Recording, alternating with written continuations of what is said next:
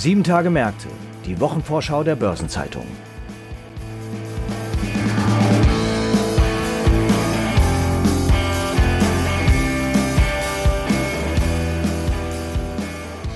Die Welt ist aus den Fugen, doch auch in Kriegszeiten dreht sie sich weiter und so stehen in der kommenden Woche viele Termine an, die höchstens mittelbar mit dem Ukraine-Krieg zu tun haben, aber dennoch wichtig sind. Dabei wird auch diese zehnte Kalenderwoche dominiert von Unternehmensbilanzen. Etliche Konzerne stellen ihre Jahreszahlen vor, darunter Deutsche Post, DHL, Adidas und Continental. Ein wichtiges Ereignis aber, auf das viele, auch bange Blicke gerichtet sein werden, ist der Zinsentscheid der Europäischen Zentralbank. Zu diesen Themen und weiteren Terminen erfahren Sie in den nächsten etwa 20 Minuten mehr in der neuen Episode unseres Podcasts Sieben Tage Märkte, zu der ich Sie herzlich begrüße, liebe Zuhörerinnen und Zuhörer. Heute ist Freitag, der 4. März. Mein Name ist Franz Kongbui und ich bin Redakteur der Börsenzeitung. Und gemeinsam mit meinen Kollegen Marc Schröers, Leiter des Ressorts Konjunktur und Politik, und Christiane Lang stelle ich Ihnen die Themen vor, die in der anstehenden Woche wichtig werden. Und starten wollen wir mit der EZB und der anstehenden Zinssitzung. Hierzu begrüße ich Marc Schröers, wie gesagt Leiter des Wirtschaftspolitikressorts und auch unser währungspolitischer Korrespondent. Hallo Marc. Hallo Franz, ich grüße dich. Marc, nächste Woche richten sich alle Blicke auf die EZB. Mitten im Ukraine-Krieg entscheiden die Eurohüter über ihren geldpolitischen Kurs. Was ist da zu erwarten? Ja, zunächst einmal ist, glaube ich, klar, was nicht zu erwarten ist. Das sind nämlich allzu konkrete Ankündigungen oder gar Beschlüsse zur Normalisierung der Geldpolitik beziehungsweise zum Ausstieg aus der ultralockeren Geldpolitik. Zur Erinnerung, die EZB hatte ja nach doch langem Zögern und Zaudern erst Anfang Februar einen besorgteren Ton zur Inflation angeschlagen und eine raschere Normalisierung avisiert, womit sie so ein bisschen auf den Kurs anderer Zentralbanken eingeschwenkt war, allen voran die FED. Für März wurde nun erwartet, dass es da konkretere Ankündigungen gibt, beispielsweise was ein Ende aller Anleihekäufe möglicherweise im Herbst dieses Jahres schon betrifft. Tja, aber wie du es zu Recht gesagt hast, auch für die EZB steht nun der äh, Ukraine-Krieg im Mittelpunkt und der Ausbruch dieses fürchterlichen Kriegs hat auch für die EZB so ziemlich alles verändert. Wie haben sich die Eurohüter denn seit dem Ausbruch des Krieges geäußert? Wie hat sich die EZB da positioniert? Ja, zum einen haben die Notenbanker natürlich wie alle anderen auch weltweit den Krieg verurteilt, sich sehr besorgt und bekümmert gezeigt über das menschliche Leid. Äh, EZB-Präsidentin Christine Lagarde äh, hat ihrerseits versprochen, alles zu tun, was nötig ist, um Preis- und Finanzstabilität im Euroraum zu gewährleisten. Eine Wortwahl, die schon sehr stark erinnert ähm, an ihre Worte bei Auflage des Corona-Notfallanleihekaufprogramms im März 2020 und die auch erinnert an dieses berühmte Whatever It Takes Versprechen von Ex-EZB-Präsident Mario Draghi im Sommer 2012. Was nun die konkreten makroökonomischen Folgen, äh, Auswirkungen dieses Kriegs betrifft, ähm, ist so ein bisschen die rote Linie, die sich durch alle Wortmeldungen jetzt gezogen hat dass es noch zu früh ist, die genauen Folgen abzuschätzen, zu kalkulieren, einfach auch weil unklar ist, wie sich der Krieg jetzt entwickelt, wie weit die Sanktionsspirale sich noch dreht, dass aber ganz klar die Erwartung ist, dass auf der einen Seite das Wachstum niedriger ausfallen wird, als man es bislang erwartet hat, und dass auf der anderen Seite aber auch die Inflation weiter angeheizt wird. Und tatsächlich spricht für ein solches Szenario sehr vieles. Damit spricht letztlich leider auch vieles dafür, dass sich das Dilemma, in dem sich die Eurohüter schon länger befinden, noch einmal deutlich verschärft. Ja, du sprichst von einem Dilemma der EZB, Worin genau besteht dieses Dilemma? Das Dilemma besteht in einer auf der einen Seite viel zu hohen Inflation, die eigentlich ein Gegensteuern der Geldpolitik erfordert, und auf der anderen Seite den Sorgen um die Konjunktur, die für einen doch eher vorsichtigeren Kurs der Geldpolitik sprechen. Die Inflation im Euroraum ist inzwischen ja auf 5,8 Prozent hochgeschossen. Das ist ein absolutes Rekordniveau und meilenweit entfernt vom 2-Prozent-Ziel der EZB. Der Preisauftrieb gewinnt zunehmend zudem an Breite. Das heißt, es ist nicht mehr nur die Energiepreise. Immer mehr Waren und Dienstleistungen sind betroffen. Äh, die Kernrate beispielsweise liegt auch inzwischen schon bei 2,7 Prozent. Das alles widerspricht so dem Narrativ, das auch die EZB lange gepflegt hat, dass der Preisanstieg nur vorübergehend ist und kein Grund zur Sorge. Selbst die EZB-Granten sind inzwischen davon abgekehrt. Wie gesagt, das würde durchaus ähm, ein Gegensteuern der Geldpolitik erfordern, eine Straffung der Geldpolitik. Auf der anderen Seite sind halt die Konjunktursorgen. Im Winterhalbjahr war es vor allem die, die neue Corona-Welle mit Omikron, die auf der Wirtschaft gelastet hat. In Deutschland beispielsweise ist, äh, ist die Wirtschaft im vierten Quartal ja sogar wieder geschrumpft. Hinzu kommen die Lieferengpässe, äh, die insbesondere die Industrie belasten. Und das lässt halt viele Notenbanker irgendwie vorsichtig sein, schon vor dem Ausbruch des Krieges. Ja, und wie gesagt, durch den Ukraine-Krieg jetzt verschärft sich dieses Dilemma noch einmal deutlich, weil Russland ist ein wichtiger äh, Rohstoff- und Energielieferant. Die Inflation dürfte dadurch weiter befeuert werden durch steigende Energiepreise. Energiepreise. Und dass die Wirtschaft Schaden nimmt, ist auch abzusehen, zumal in Europa das sicherlich sehr viel enger mit äh, Russland verbunden ist als beispielsweise die USA. Inzwischen ist ja sogar das Wort der Stagflation wieder im Umlauf, das heißt ein Gleichklang aus hoher Inflation und stagnierender Wirtschaft. Ja, da muss äh, die EZB natürlich sehr vorsichtig sein. Und was scheint jetzt von Seiten der EZB angemessen? Ja, wie gesagt, auf der einen Seite sicherlich spricht vieles dafür, dass es äh, angemessen ist, jetzt etwas vorsichtig zu sein. Letztlich so ein bisschen die Wortwahl, wie es auch EZB-Ratsmitglied Olli Rehn diese Woche gesagt hat, von wegen die EZB müsse sich Zeit nehmen, die Auswirkungen des Kriegs genau zu analysieren. Dafür spricht sicherlich einiges. Auf der anderen Seite darf die EZB aber ganz sicher auch die Normalisierung der Geldpolitik nicht komplett aus dem Blick verlieren. Das ist auch etwas, auf das äh, Bundesbankpräsident Joachim Nagel diese Woche wieder hingewiesen hat und was er angemahnt hat. Es ist nun mal ureigenste Aufgabe der EZB, gegen eine hohe Zuinflation vorzugehen äh, und vor allen Dingen zu verhindern, dass sie sich weiter verfestigt. Das heißt in dem Fall vor allen Dingen über eine Lohnpreisspirale, eine solche Lohnpreisspirale zu verhindern. Und da braucht es sicherlich klare Signale ähm, und notfalls auch klare Beschlüsse der Europäischen Zentralbank. Wie gehen denn andere wichtige Zentralbanken mit der aktuellen Situation und speziell dem Ukraine-Krieg um? Ja, wenn man sich jetzt beispielsweise diese Woche anschaut, die Bank of Canada, also die Zentralbank Kanadas, hat sogar den Leitzins jetzt erhöht, erstmals seit 2018 und damit einen Startschuss gegeben für einen Zinserhöhungszyklus. Kanada immerhin ein G7-Land. Die sind damit äh, nach der Bank of England die zweite Zentralbank eines G7-Landes, die den Leitzins äh, nach der Akutphase der Corona-Krise erhöht. Die Bank of England ihrerseits äh, entscheidet eine Woche nach der EZB am 17. März. Da haben sich die Notenbanker zuletzt auch eher vorsichtig zurückhaltend geäußert. Es kann also auch da durchaus sein, dass sich die erwarteten Zinserhöhungen, weiteren Zinserhöhungen so ein bisschen verzögern oder verschieben. Alle Blicke richten sich da allerdings in der Tat auf die US-Notenbank Fed, die ja in den vergangenen Wochen und Monaten eine ziemliche Kehrtwende vollzogen hatte und eigentlich eine beispiellose Straffung ihrer Geldpolitik avisiert hatte. Da hat jetzt diese Woche Paul sich auch zum ersten Mal seit dem Ausbruch des Krieges geäußert und vor dem US-Kongress äh, Position bezogen letztlich die Botschaft unterm Strich, die Fed bleibt auf Kurs. Das heißt Zinserhöhung im März, ähm, eine Woche auch nach der EZB. Äh, das wäre die erste Zinserhöhung seit Dezember 2018, wahrscheinlich um 25 Basispunkte. Paul hat auch klargemacht, äh, dass weitere Zinserhöhungen folgen sollen. Und auch was den Abbau der extrem aufgeblähten Notenbankbilanz von inzwischen 9 Billionen äh, Dollar betrifft, hat Paul gesagt, von wegen, das wird kommen. Wir überlegen, wie wir es konkret machen der Fed brennt halt einfach die, die extrem hohe Inflation in den USA unter Nägeln. Deswegen ist sie bereit, äh, auf Kurs zu bleiben. Ja, und vor dem Hintergrund ist natürlich umso spannender äh, zu sehen, wie sich die EZB am Donnerstag positioniert und äußert.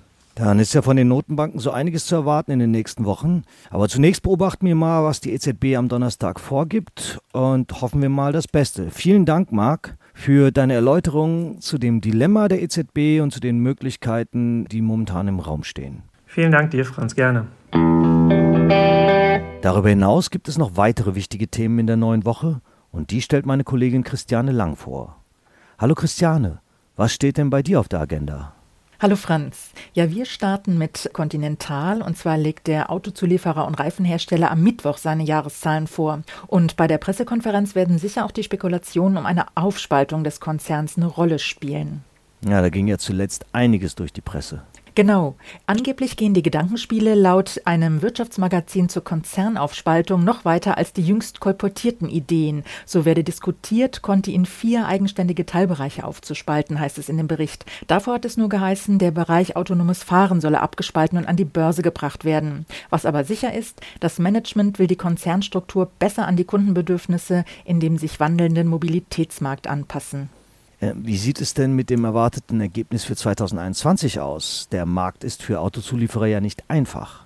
Das stimmt. Conti, die hat ja im Übrigen im vergangenen Jahr schon die Antriebssparte unter dem Namen Vitesco abgespalten und an die Börse gebracht, könnte nach Analysteneinschätzung im vierten Quartal sogar besser als befürchtet abgeschnitten haben. Das Management hatte zwar aufgrund des Chipmangels und der Unsicherheiten in den Lieferketten im Oktober die Prognosen gesenkt, es wird aber immerhin erwartet, dass der Konzern bei Umsatz und Marge das obere Ende dieser neuen Prognosespannen im Automotive-Segment erreicht oder sogar leicht übertrifft. Wie hat sich denn die Prognose verändert? Also im Oktober hieß es, die Fahrzeugproduktion werde sich in der Bandbreite von plus 1% bis minus 1% verändern, also quasi keine Steigerung aufweisen. Im August waren noch 8 bis 10% Wachstum in Aussicht gestellt worden. Das ist also eine deutliche Rücknahme. Entsprechend ist der Umsatzkorridor im Gesamtkonzern um eine Milliarde auf 32,5 bis 33,5 Milliarden Euro gesenkt worden und das spiegelt sich natürlich auch in den Gewinnerwartungen wieder. Und wie wirkt sich das Ganze an der Börse aus? Conti ist ja im DAX notiert. Ja, 2021 ist der Börsenwert um fast 14 Prozent gesunken und hat seit Jahresanfang weiter deutlich nachgegeben. Die Marktkapitalisierung ist auf unter 14 Milliarden Euro abgerutscht und das haben auch die Spekulationen über die Aufspaltung nicht aufhalten können. Man darf also gespannt sein, was Nikolai Setzer, der seit Dezember 2020 amtierende Vorstandschef und die neue Finanzchefin Katja Dürfeld am Mittwoch zu den Optionen für das Wachstum und das Bestandsgeschäft sagen werden. Ebenfalls am Mittwoch legt die Gruppe Deutsche Post DHL ihre Jahreszahlen 2021 vor. Und was ungewöhnlich ist, bislang wurden keine Eckdaten für das Geschäftsjahr 2021 veröffentlicht. Wenn du sagst, das sei ungewöhnlich, müssen sich die Aktionäre Sorgen machen? Nein, das nicht. Die gesteckten Ziele, das sind unter anderem ein Ergebnis vor Zinsen und Steuern von mehr als 7,7 Milliarden Euro und ein Free Cashflow von mehr als 3,6 Milliarden Euro, dürften erreicht worden sein. Dass es der gelbe Riese aus Bonn bis zur Bekanntgabe aller Jahreszahlen am nächsten Mittwoch spannend macht, das dürfte eher an der Sondierung möglicher Folgen des russischen Angriffs auf die Ukraine und vor allem der Sanktionen gegen Moskau für den Konzern liegen. In den vergangenen Monaten hat die Post ja ohnehin mit anderen Themen Schlagzeilen gemacht als mit Zahlen. Das stimmt. Man denke da nur an die heftige Kritik, als bekannt wurde, dass Vorstandschef Frank Appel Favorit für die Nachfolge von Ulrich Lehner als Aufsichtsratsvorsitzender der Deutschen Telekom ist. Ulrich Lehner gibt sein Amt ja aus Altersgründen im April nach der Hauptversammlung der Telekom ab. Nun hat Appels seinen Vertrag als Vorstandschef der Post, der ja Ende des Jahres ausläuft, nur noch um ein halbes Jahr bis Mai 2023 verlängert und das hat die Aktionärsschützer, die eine jahrelange Ämterhäuftung befürchtet haben, etwas beruhigt. Diese Konstellation mit einem Postchef an der Aufsichtsratsspitze der Telekom ist allerdings auch nichts Neues. Das stimmt. Auch Appels Vorgänger Klaus Zumwinkel hatte vorübergehend beide Aufgaben, also die des Postchefs und des Aufsichtsratsvorsitzenden bei der Telekom übernommen. Und weil wir bei den Schlagzeilen waren, die die Post zuletzt gemacht hat, die hat ja einen Käufer für den E-Transporter-Hersteller Street Scooter gefunden. Genau. Anfang Januar wurde mitgeteilt, dass die Rechte und das Know-how zur Produktion von Street Scooter an das Luxemburger Firmenkonsortium Odin Automotive verkauft werden. Die Post wird mit einem Anteil von 10 Prozent Minderheitseigentümer an Odin und im Rahmen des Verkaufs hat die Post mindestens 3500 neue Exemplare bestellt, um eben die Zustellflotte weiter auf elektrischen Betrieb umzustellen. Insgesamt wird die Post damit 21.500 Street Scooter in der Flotte haben. Zukünftig sollen aber auch verstärkt E-Transporter anderer Marken eingesetzt werden. Und noch ein weiterer Termin am Mittwoch ist die Bilanzpressekonferenz von Adidas. Ja, die Sportartikelhersteller haben natürlich auch zu kämpfen. Ja, da kommt einiges an Schwierigkeiten zusammen, nämlich Engpässe in der Lieferkette, steigende Kosten, der Boykott westlicher Produkte in China und nun kommt eben auch noch der Krieg gegen die Ukraine dazu. Adidas betreibt in Russland und der Gemeinschaft unabhängiger Staaten, also den GUS, relativ viele eigene Läden. Das sind rund 500 von insgesamt etwa 2200. Die Ukraine gehört zwar nicht mehr zur GUS, wird aber von dem Sportartikelkonzern zu dem Absatzgebiet hinzugerechnet. Wirtschaftlich gesehen ist das gesamte Gebiet mit einem Umsatzanteil von drei Prozent wenig bedeutend, steht in diesen Tagen aber natürlich besonders im Blickpunkt. Adidas hatte die Aktionäre ja zuletzt im November darauf vorbereitet, dass auch 2021 nicht einfach wird, nachdem im Corona-Jahr 2020 kräftige Rückgänge verzeichnet worden waren. Genau. Wie auch schon Conti, über die wir ja schon gesprochen haben, hat auch Adidas nach dem dritten Quartal die Prognose reduziert. Der Vorstand stellte dann nur noch ein währungsbereinigtes Umsatzwachstum von 17 bis 18 Prozent in Aussicht, nach eben plus 21 Prozent in den ersten neun Monaten. Für die operative Marge und den Gewinn aus fortgeführtem Geschäft hat das Management jeweils das untere Ende der Spannweiten angepeilt. Also bei Adidas eher ein Verhaltensjahr.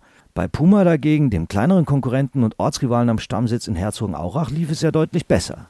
Ja, Puma hatte in der vergangenen Woche von Rekordwerten berichtet. Der währungsbereinigte Umsatz ist 2021 um 32 Prozent gestiegen und das operative Ergebnis hat sich mehr als verdoppelt. Und auch für 2022 werden da Zuwächse erwartet, wenn auch deutlich geringere. Und somit kann man auf die Prognose von Adidas am Mittwoch also sehr gespannt sein. Die kommenden sieben Tage haben aber auch noch weitere bedeutsame Termine und Ereignisse zu bieten und es werden auch wichtige Konjunkturindikatoren veröffentlicht. Eine Übersicht zu all dem finden Sie heute im Finanzmarktkalender auf Seite 2 der Börsenzeitung und unter börsen-zeitung.de/slash Finanzmarktkalender. Daneben ist das folgende noch erwähnenswert. Am Montag, einen Tag vor Beginn der internationalen Tourismusbörse ITB, finden die Vorstellungen der aktuellen FUR-Reiseanalyse und eine Touristik-Talkrunde der TUI-Manager Stefan Baumert und Hubert Kluske zum Reisejahr 2022 statt. Derweil hält der Handelsverband Heimwerken, Bauen und Garten seine Jahrespressekonferenz ab. Am Dienstag startet die internationale Tourismusbörse, die bis 10.3. angesetzt ist.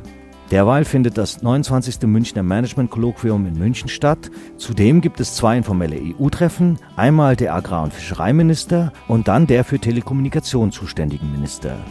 Die OECD veröffentlicht den Wirtschaftsausblick und der Sparkassen- und Giroverband Hessen-Thüringen hält seine Bilanzpressekonferenz ab, während der Sparkassenverband Niedersachsen seine Jahrespressekonferenz durchführt. Zur Wochenmitte trifft sich das Bundeskabinett zu einer Sitzung mit Eckwertebeschluss zum Haushalt 2023 und Finanzplan bis 2026.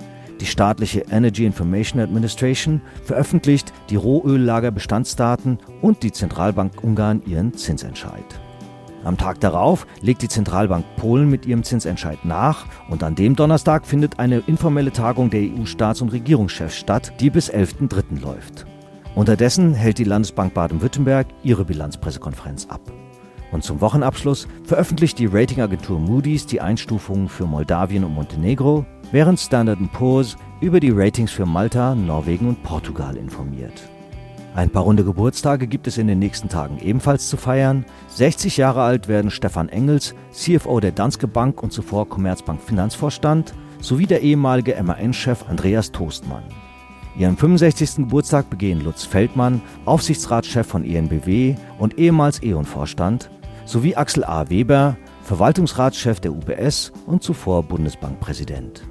75 Jahre alt wird der langjährige BRF-Bankvorstand und ebenfalls über lange Jahre Beiratsvorsitzende der WM-Gruppe, die auch die Börsenzeitung herausgibt, Dietmar Schmidt. Seinen 80. Geburtstag begeht der ehemalige Walt Disney-Chef Michael Eisner und stattliche 90 Jahre alt wird der ehemalige KfW-Vorstand Manfred Schüler. Artikel zu Geburtstagen und Personalien finden Sie nicht nur auf der Personenseite der Börsenzeitung, sondern auch gebündelt in unserer Personalia-App. Überdies gibt es in der kommenden Woche ein paar interessante Gedenktage, so wie etwa der Internationale Weltnierentag, der Tag der gesunden Ernährung, der Europäische Gedenktag für die Opfer des Terrorismus oder auch der Internationale Frauentag oder auch Weltfrauentag. Dieser ist in 25 Ländern auf der Welt ein gesetzlicher Feiertag. Deutschland zählt nicht dazu, wobei wenigstens das Land Berlin seit 2019 als erstes deutsches Bundesland sowie als einzige gleichwertige Verwaltungseinheit in der Europäischen Union überhaupt den Frauentag als gesetzlichen Feiertag eingeführt hat. Und in Mecklenburg-Vorpommern soll der Frauentag ab 2023 gesetzlicher Feiertag werden. Zum Schluss noch ein paar Hinweise in eigener Sache. In der Samstagsausgabe finden Sie wie stets die Spezialthemaseite Recht und Kapitalmarkt. Am Dienstag gibt es eine neue Ausgabe von Fonds und Finanzen, dem Newsletter der Börsenzeitung mit Themen rund um die Asset Management Branche.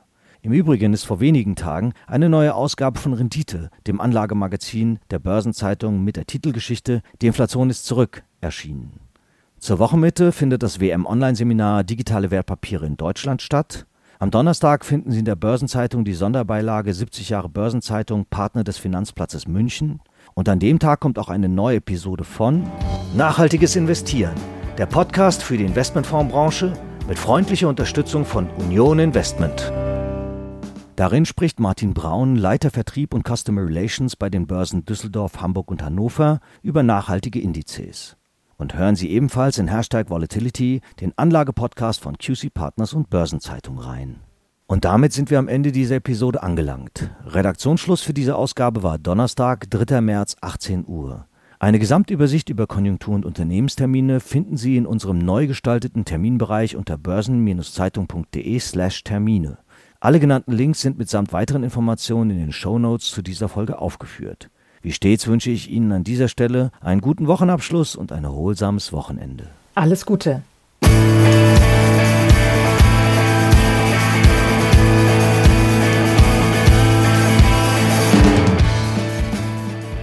Sieben Tage Märkte, die Wochenvorschau der Börsenzeitung.